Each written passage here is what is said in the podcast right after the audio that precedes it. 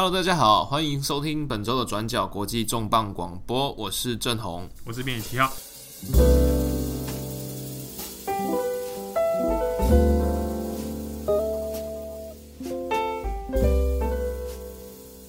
恭喜大家，哎，平安的到了二零一九年啊，新的一年开始了。对，这是二零一九年转角国际的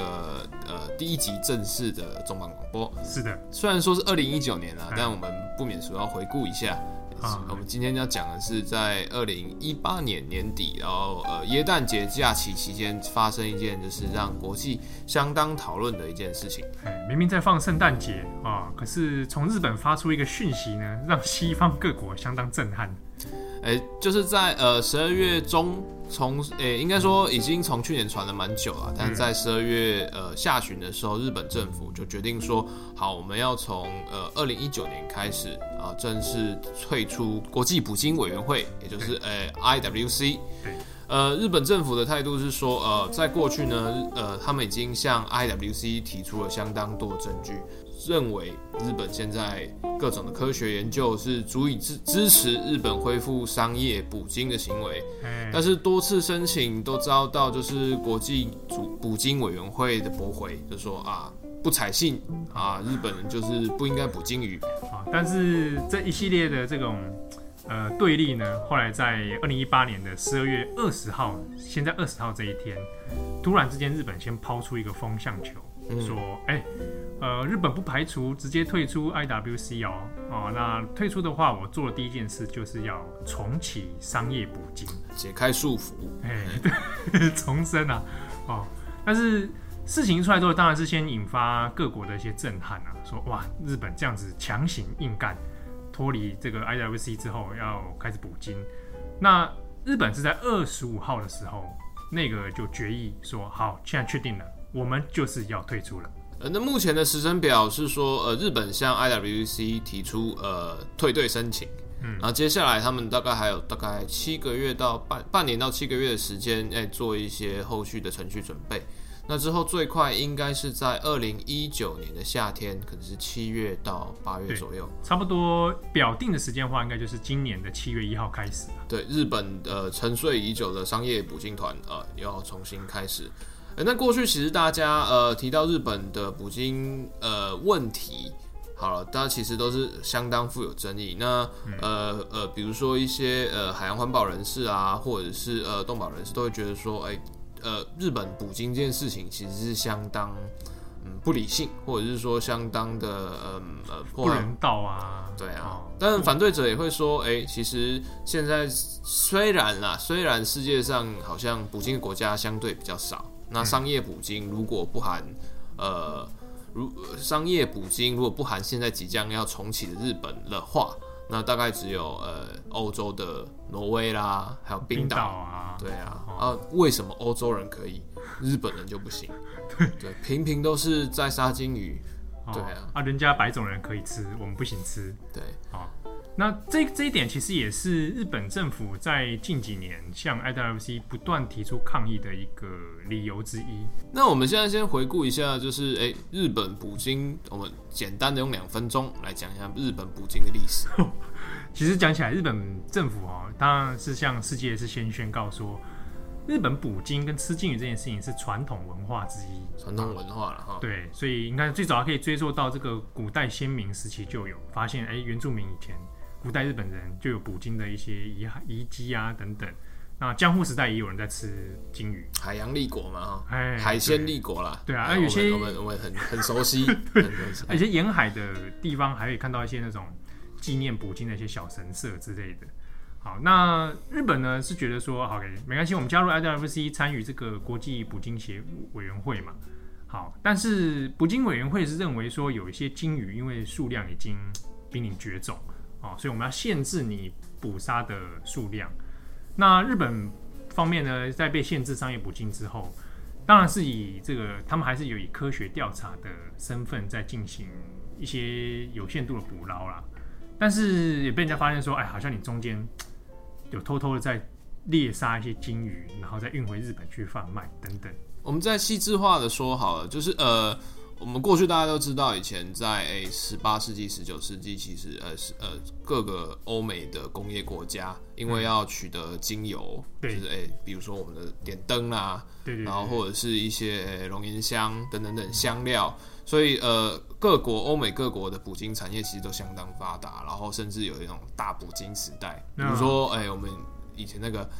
著名的小说啦，白鲸，老人与海根本就没有鲸鱼。我说白鲸记，什么老人鱼海哪来的鲸鱼？啊，小木偶奇遇记也跑到鲸鱼肚子里面。对啊，就是诶、欸，你看 Moby Dick 等等等，然后是呃，但是呃，因为过度的滥捕啊，还有等等问题，所以大概在二十世纪初期，鲸鱼的数量就大幅减少，少。那呃，特别在二次大战对于是。二次大战这这的爆发，对于各国的捕鲸业都是相当的转捩点。因为比如说以呃以太平洋来讲好了，在战时日本的捕鲸船或俄罗斯的捕鲸船都被征用成战用船。对，那这些船呃可能在战时受到耗损，或者是等等等，那渔民被征召入伍啊的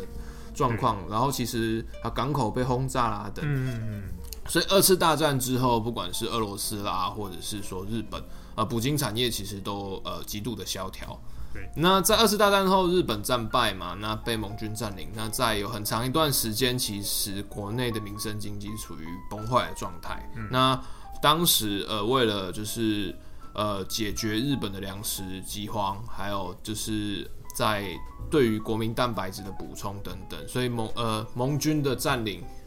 占领指挥官嘛，麦克阿瑟、嗯、就就特别鼓励，然后也允许，就是日本呃在特许日本的捕鲸业重启，那包括就可能提供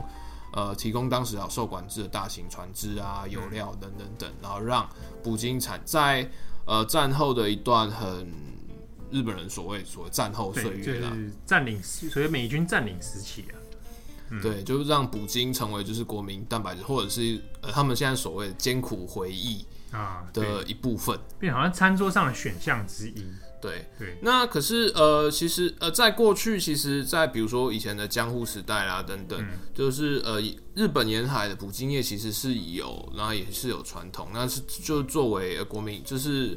呃，餐桌上蛋白质的来源之一。但是整个呃，鲸鱼的食用文化跟经济规模并没有非常的风行，它有相当的地域限制。对。哦，就大家想说，哎、欸，日本好像会有吃金鱼，可是实际上并没有非常在日本全民里面普遍。对，它是可能地方文化，比如说它可能某一个港口他们会有定期的捕鲸。对，但是嗯，在过去其实日本也有很长一段时间是锁国嘛，然后包括说呃海上航行等等等，它能捕到的鲸豚种类也有限，然后也不一定是来源也不一定那么稳定。对，而且在明治之后，明治维新之后，因为开始引进吃牛肉了，对，那也有人开始饮食习惯改变之下，吃牛肉的人口都还远超过吃金鱼肉的。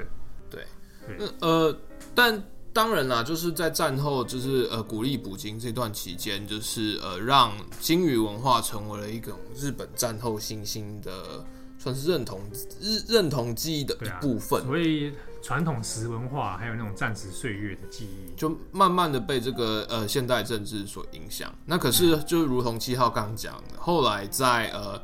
呃二十世纪中期，那大家开始慢慢发现不对，就鲸鱼怎么越来越少？对。然后，所以呃，成立了在战后成立了就是呃国际捕鲸委员会。那国际捕鲸委员会在意识到就是说呃鲸鱼资源的枯竭，那所以也在一九八零年代中期，嗯，然后开始在讨论说哈，是不是要开始控管商业捕鲸？对，所以当时八零年代呃八二年的时候就开始说，那各个会员国哦，我们要提出商业禁止商业捕鲸的这个条约。那当时就有一些国家。提出异议啦，就是比如说像像冰岛就不太赞成嘛。那日本最早也是反对的，哦，可是迫于这个美国的压力之下，最后还是撤回它的异议。当时日美国跟日本也是有在那种贸易冲突啦，所以就是所以在就是海上渔权的谈判啊，就是美国也是有一种美国借力使力，然后跟又强迫就是半强迫的，就是威胁，就是让日本退出了当时一九八六年呃商业捕鲸。呃，战冻结商业捕鲸的协议之中，就是呃撤回了他们的反对票。对，那也是因为这样，所以后来在呃，比如说像现在 IWC 里面，挪威、冰岛还是成员，可是他们目前是国际上唯二允许商业捕鲸的国家。对，那为什么日本这次要要重启商业捕鲸，就非得要退出不可？啊，人家都还在里面。这当然最主要的第一个最直接影响还是当年的异议啊，反对申请，他还是撤回了。哦，所以你就说你当当初是同意的，那你在同意之后，你就得遵守当中的规定跟限制。好，那第二个点是，其实后续的日本在几年之中也有试图向 IWC 说，那我我可不可以重启？好，那那重启手段就是说，那你要经过会员国的投票嘛。但是几次的重启投票里面都是被压倒性的驳回。那日本的政府的策略是认为说，那如果我在 IWC 内部都无法再重启的话，那我干脆直接退出，那完全不遵守这些我前面所申请的这些规定，那我就可以玩自己的商业捕鲸。对，因为在过去其实呃也是有，比如说像冰岛嘛，他们也曾经就是不爽退出了，对，然后再 再重，然后可是他们后来是重新回到这个 IWC，然后。透过就是重新加入了这个谈判程序，还去争取到了一些额外的会外协定，啊，让他可以继续补金，而且还可以捕呃不同比挪威还要不同种类的鲸鱼，而且。呃，当时我记得他们还在谈判，就是捕的那个数量投诉上面有在做一些调整。对，所以变成说，呃，你当初不签，或者是说你退出之后重新回来，你得到的谈判空间反而比较大。比你当初乖乖遵守规定的人。那当然，这是 IWC 它组织内部被相当诟病的一个问题啊，嗯、对啊，但是我们也回头来问说，那你日本人干嘛非得要捕鲸不可？你那么喜欢捕鲸吗？就是有必要在这个时候？就因为其实，在日本国内也有引起很多讨论啊。第一个是因为大家不是非吃鲸鱼不可，对啊，因为现行甚至在在在在农林水产省自己都讲说，现在很多年轻人是根本不从来一生没吃过什么鲸鱼肉的。对啊，我们现在去日本会去吃和牛，然后就会去吃吃松板猪。对啊，那有人会特别去日本，就我要去吃鲸鱼肉啊。那听说竹地市场是有专卖店的啊，那或者浅草那边也有有名的店，但它还是极少数的。所以人说，那那既然又没有很流行，为什么一定要捕鲸呢？对啊，对，那这其中之一，一个是官方的说法啊，一个是比较传统啊，就是我要恢复日本和食文化的之一啊，捕鲸是我们的固有文传统文化，所以我们要把它恢复，不能让它断裂断送在我们这一代手上。所以文化层面上，他希望把它恢复。第二个层面是。过去在有捕鲸行业的呃商业捕鲸的这个县市里面，比如说北海道，啊，然后宫城县、山口县，然后还有这个和歌山县，那这几个地方呢，其实都有过去都有那种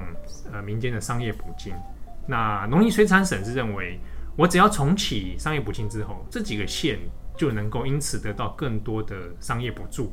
那重启他们地方的经济活化。但这件事情其实很奇怪，因为比如说我们近期在看呃日本的新闻，以北海道本地，他们几乎一年到头都在讲，就是渔民缺工。嗯，对。那呃，一般我我吃正常，我日常要捕帝王蟹啦，假装假设帝王蟹嘛，对，呃，或者是一般的一般的渔民，我可能都已经找不到呃年轻人要来，都搭什么蟹工船被虐待。对，那那那那那我现在我金鱼这个更没有市场。那我这样子，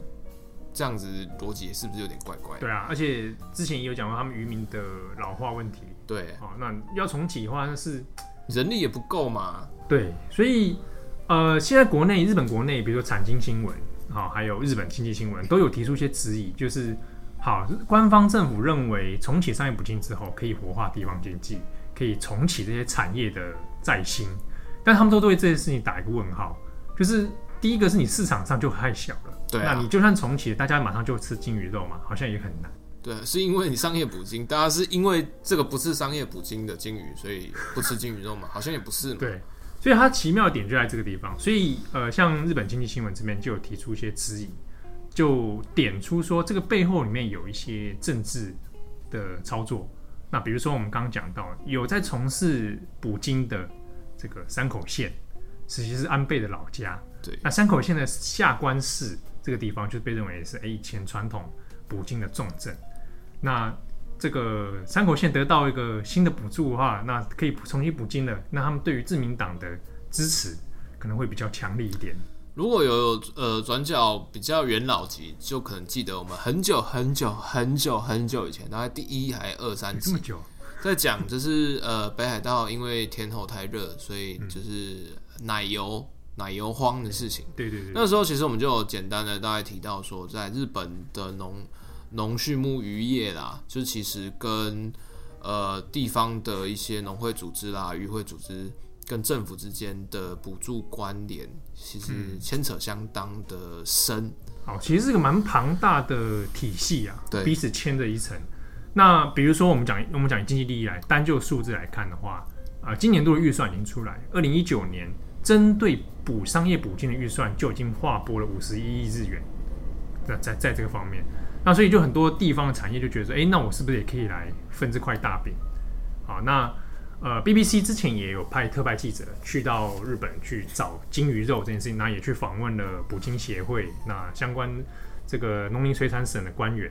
那也发现说，其实很多官员他们自己也未必真的说很特别想吃鲸鱼肉，但他们更在乎的是，我因为在这个官僚体系里面有获得预算补助，所以我的政治生命才能够得以延续。所以当时 BBC 是认为这个捕鲸重启这件事情。背后可能政治的考量大过于实际的饮食考量，对，所以变成说捕鲸业不能断这个问题，不仅在于说所谓的核食传统，或者是说地方的经济，那同时也包括说呃过去就是这个呃官民之间的补助补助的这个政治裙带关系，它其实也是有相当的微妙，对啊，对，那呃。不过我们也要提到，就是说，其实，在一九八六年日本停止商业捕鲸之后，它其实，在沿岸还是有一些定期的捕鲸行动，比如说像在千叶县，它其实每年它都会有开放一定期间，去让呃捕鲸渔民去在近海去捕呃贝氏汇鲸等等，呃比较小型或者是说不在 IWC 的呃禁令名单之中的鲸豚，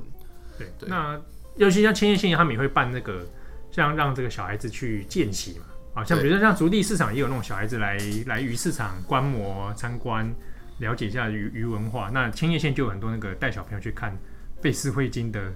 尸体。对，那但是我们这边其实也要提到说，其实呃这一次日本。虽然说退出 IWC，然后好像要重启商业捕鲸，但是它呃重启商业捕鲸，它其实一体两面。它在同时，它停止，因为退出了 IWC，所以它接下来它会同步终止在南极海域的、呃、所谓的科学捕鲸，对，科研捕鲸啊，科学研究捕鲸行为。对，因为过去日本就以科学调查团的形式在那边捕捞嘛，哦，那也有限制它的数量等等。不过当时我们过去看到很多新闻。发生冲突的点都在那个那一带。对，好，那退出 IWC 之后，那 OK，日本也承诺，那南极海我就不去了，我回到日本近海，还有我的经济海域捕鲸就好了。对，那其实日本在南极的捕鲸大概从一九三零年代就开始，那其主要的原因当然是因为，诶、欸，北大、北大、北太平洋这边的鲸鱼呃数量族群因为捕鲸的关系剧烈减少，所以他就到南南极洲，因为那边过往。过往包括说呃捕鲸的据点啊，还有就是海域的海象都是需要一点呃呃呃船航行的技术或者是相关的呃设备成本。嗯，那后来在一九八六年之后，日本也会每年派像远征队的科啊科研科研团对科去科学队对，然后去那他们的也然后就以科学研究名名目，然后可能每年会捕捉大概三百到六三百到八百头不等。的金的小须鲸啦，嗯嗯嗯，对，它的投诉也是每一年可能会限制是，是是变动的，要看 WC 的配额。那日本的呃科学研究说法就是说，他们也要研究是说，呃、好金鱼在金鱼对于我们传统渔业的影响。对，那对比如说最直接影响是，那这些数量到底够不够？它是不是还是濒临绝种？对，然后还有说啊，金鱼那些小须鲸它会吃什么东西啊？吃这些东西会不会影响我们一般的渔业的？跟渔民那边抢东西啊，等等等，还有哎、欸、相关的种类是不是有变多？对，哦、但是也是因为这样，就是包括说他们到底是去那边科学捕鲸，还是说以呃以粮粮作捕鲸啊为食，然后这样子 掩盖，这样子不知道。所以在过去，其实比如说像刚讲的，呃，海洋手海海洋牧者 Sea Shepherd 啊，就常常会去冲撞，对对，冲撞日本的船队啊。对啊，那这件事情其实有我们另外一方面也是要谈到，就是说日本这次退出 IWC，它其实在国际上引发了相当多的争议，比如说像呃英国前外相，那我们前伦敦市长。然后，哎，脱欧战将 Boris Johnson，他就在一月份的、oh. 呃《每日电讯报》的专栏里面点名单挑，就是说啊，日本这个太野蛮了，哇，还要他他的说法是这样啊，他们要用鱼叉去残杀那一些漂亮、美丽、聪明的鲸鱼。为什么世界？你们为什么世界不愤怒？嗯，对啊，那为什么我去年就是说，就是人家戴那个伊斯兰面纱，看起来很像自大自杀炸弹客，大家就很愤怒。日本人杀鲸，你就不愤怒？这也是逻辑也是很滑坡啦。但是他意思就是说，哎、欸，现在日本的这个真的不行。你们也不是真的要吃鲸鱼，你们真的喜欢吃鲸鱼生鱼片吗？也没有嘛。哎、欸，这个蛮多西方媒体也拿出来这个指责啊，比如说不人道的猎捕方式啊。那除了刚刚讲鱼叉之外，还有那个铁炮。直接发铁炮攻击嘛？那啊，这是呃另外一个问题，也是说，诶、欸，日本在宣布退出 IWC 的期间，十二月二十到二十五日之间，刚好也是欧美的耶诞节假期。对。那在呃传统舆论上来讲，日本可能考量是说，好，在这段期间，各国大家都去放假，对，比较没有所谓的外交能量或者是佳节的讯息。可以盖过这件事情，嗯，因为你接下来即将到年底，你其实各国其实缺乏舆论应变的措施，对。但是结果变成说，因为我们自己做媒体知道，在耶诞节期间，其实各大外电、外媒其实也都在放假状态。对。那理想中呢，当然是放假都不要注意到这件事情最好。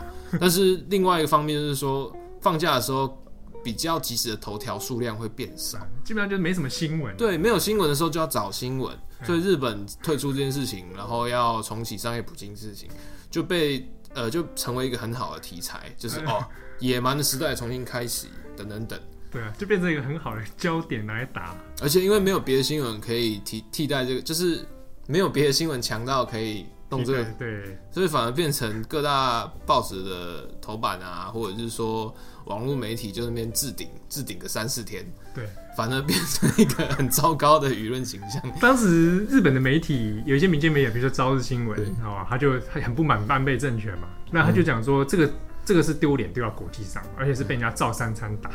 但是 其实是因为轮轮班嘛，你休假的时候那个夜签什么都会对，对，所以变成说哎，